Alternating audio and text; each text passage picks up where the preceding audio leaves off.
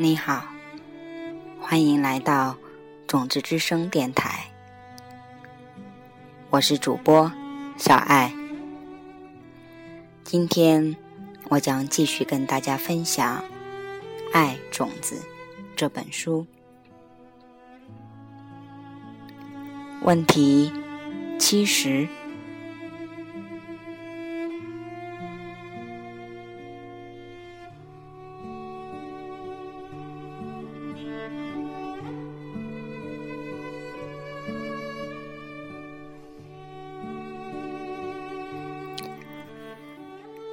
和丈夫很少起大的争执，大声对骂很少，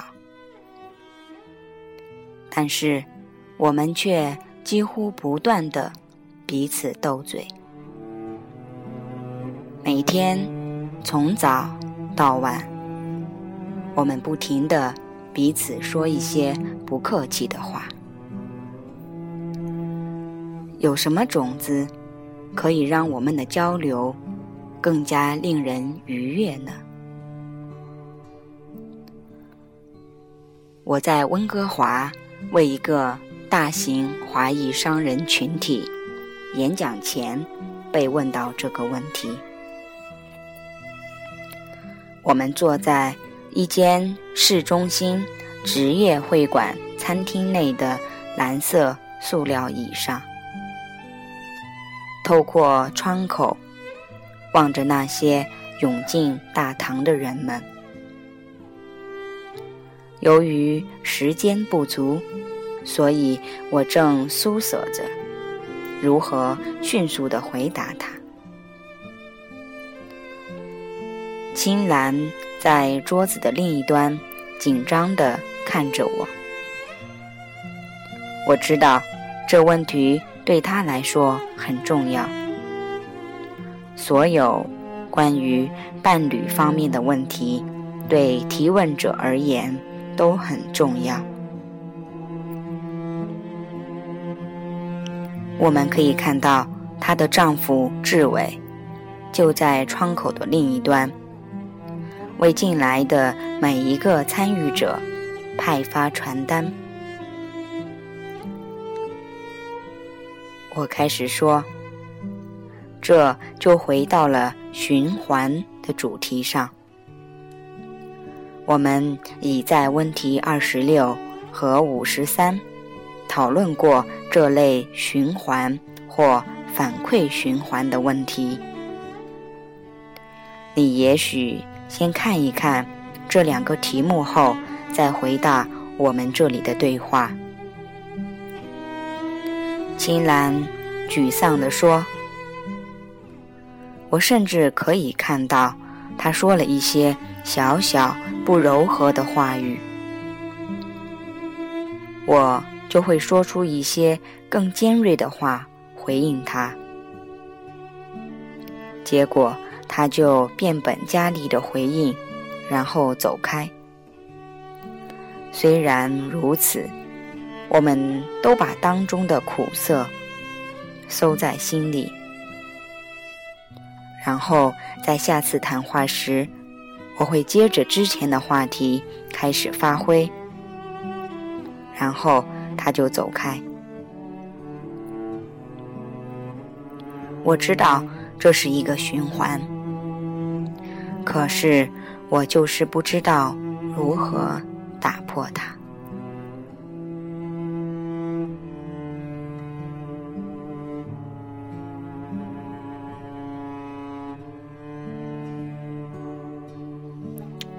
好的，有些暂时的方法能打破一个循环，也有一些终极的方法可以永久的结束一个循环。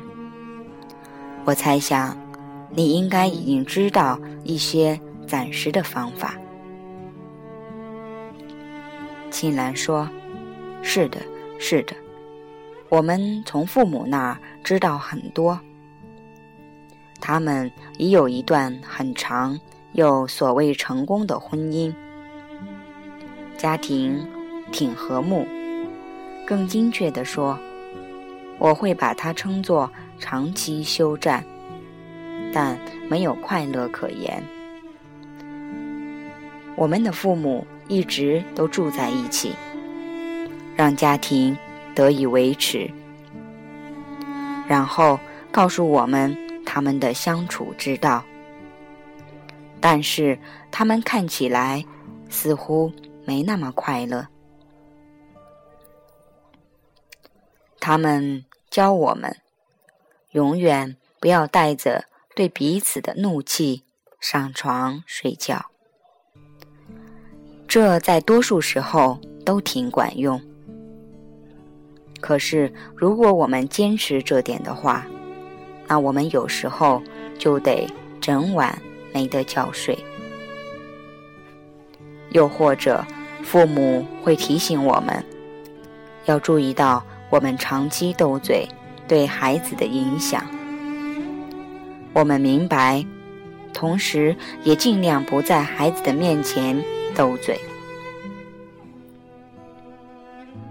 但我们好像在压抑着情绪，然后那些情绪在我们内心深处升级，最后只会变得更糟。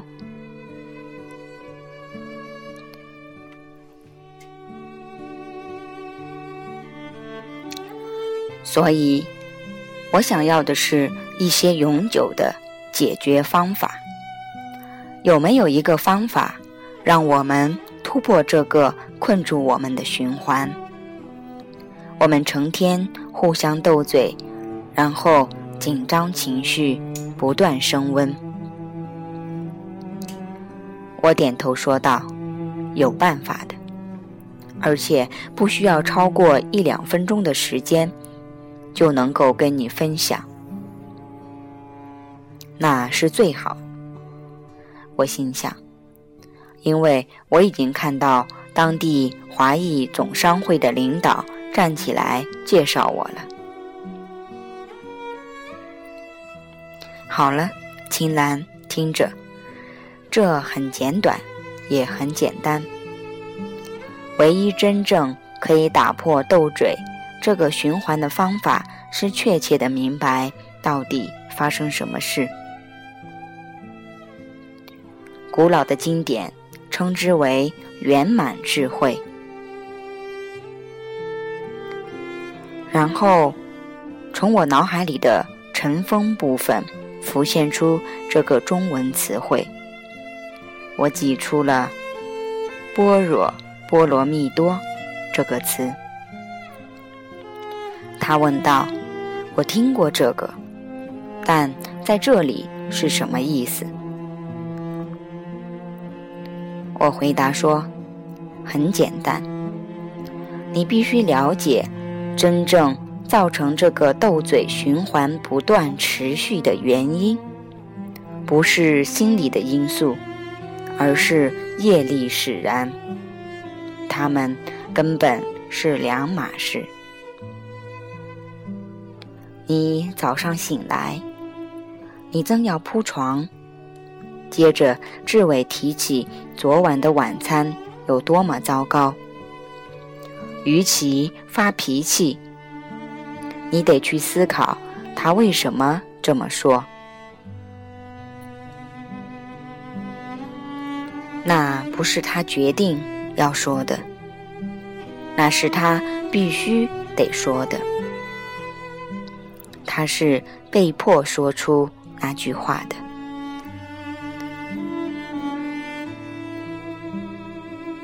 为什么呢？我问道。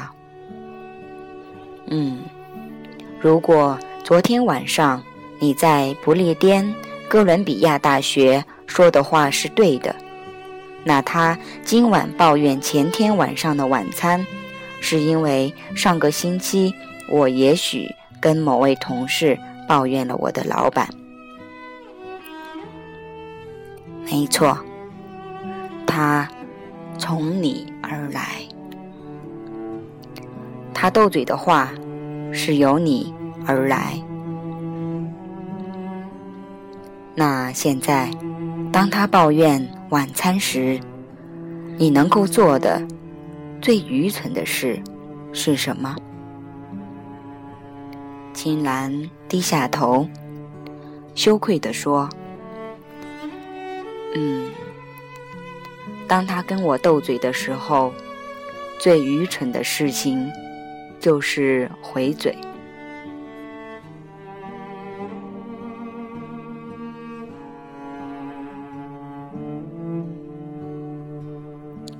为什么？”青兰回答说。因为那样，我就种下了更多看到他跟我斗嘴的种子。没错，结果他就更常跟你斗嘴，然后你又回嘴，然后你又种下了更多种子，看到下个星期他跟你斗嘴，所以。这个循环就持续不断的运行着。那你想说的是什么？了解循环如何运作，就是打破循环的唯一方法吗？完全正确，而那就是圆满智慧。那就是你能够做的最具智慧的事情。你拒绝回嘴，并不是因为他没有对你说刻薄的话，他确实说了。只是如果你用同样的方式回应，那你就种下了看到他继续这么刻薄的说话的种子。需要注意的是，我说，我站起身，调整领带，外面的介绍已经完毕，而观众正四处寻找，想知道我在哪里。你是没有办法马上做到的。你第一次想要运用这个圆满智慧。这个了解循环如何运行的智慧，将会是你跟志伟回嘴后半个小时。这时你才会想起你刚刚种了很多种子，会继续看到他下个星期再次跟你回嘴。下个星期，当你跟他斗嘴的时候，你还是会回嘴。但可能只需十五分钟，你就会意识到，你刚刚做的只会创造出更多出自伟的刻薄话，然后间隔的时间会越来越短，你对自己的话语的觉察力会越来越好，然后某一天，你会在你想要回嘴之前。阻止自己，只是因为你不想再看到他在下个星期开始的争吵。到那个时候，这个循环就打破了。我微笑，然后向那扇门跑去。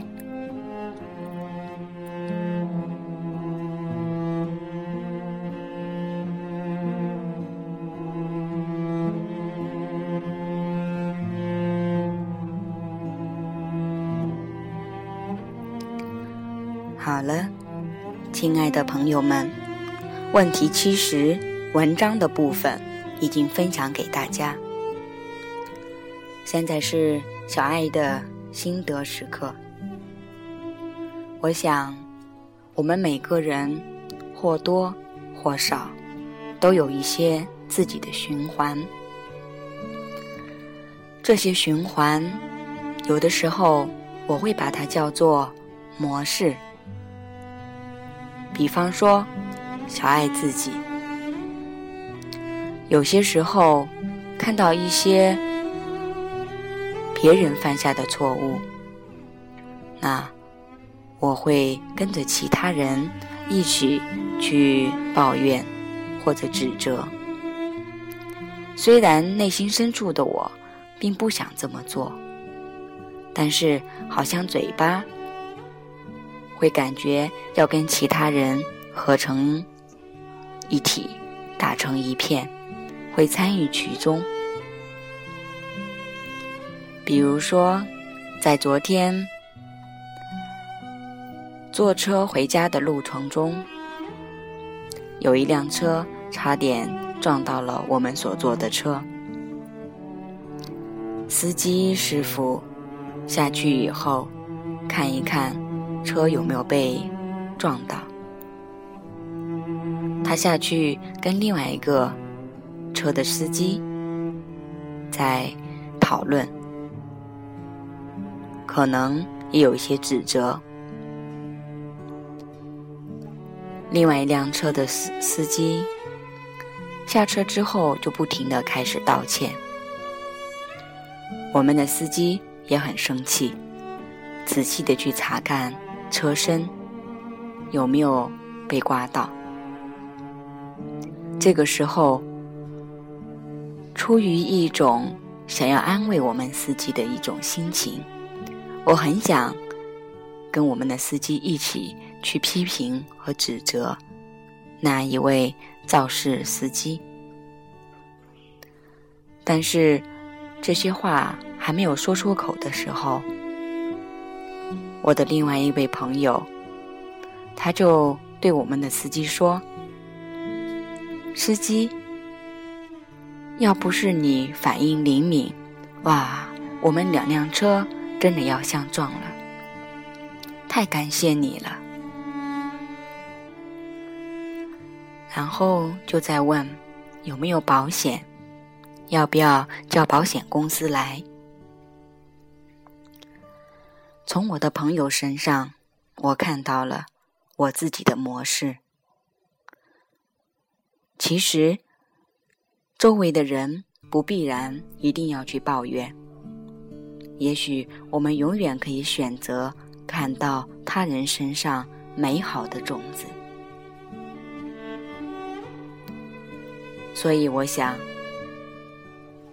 我更坚定的要听从自己内心的声音，不跟随，去停止循环。我想，今天这个问题对我有很深的意义，那就是要去了解循环真正的原因是什么。当我们不去抱怨的时候，我想，我将也听不到其他人的抱怨了。打破循环，从我开始。我们有非常神圣、殊胜的两个工具。第一是空性，第二是星巴克四步骤，第三是咖啡冥想。今天晚上，我为自己。停止了跟随他人抱怨，打破了循环而感到开心，赞赏自己。所以，朋友们，在你做咖啡冥想的时候，一起给自己一个赞。我们一起走向。有氧气般的今天，健康的身体，完美的伴侣，可爱、健康、智慧的孩子。我们每个人天生都可以是种子榜样。好了，今天的节目就到这里。我是主播小爱。我的名字张慧，非常感谢您的聆听，非常感恩您的咖啡冥想，有我的声音陪伴。我们明天再会。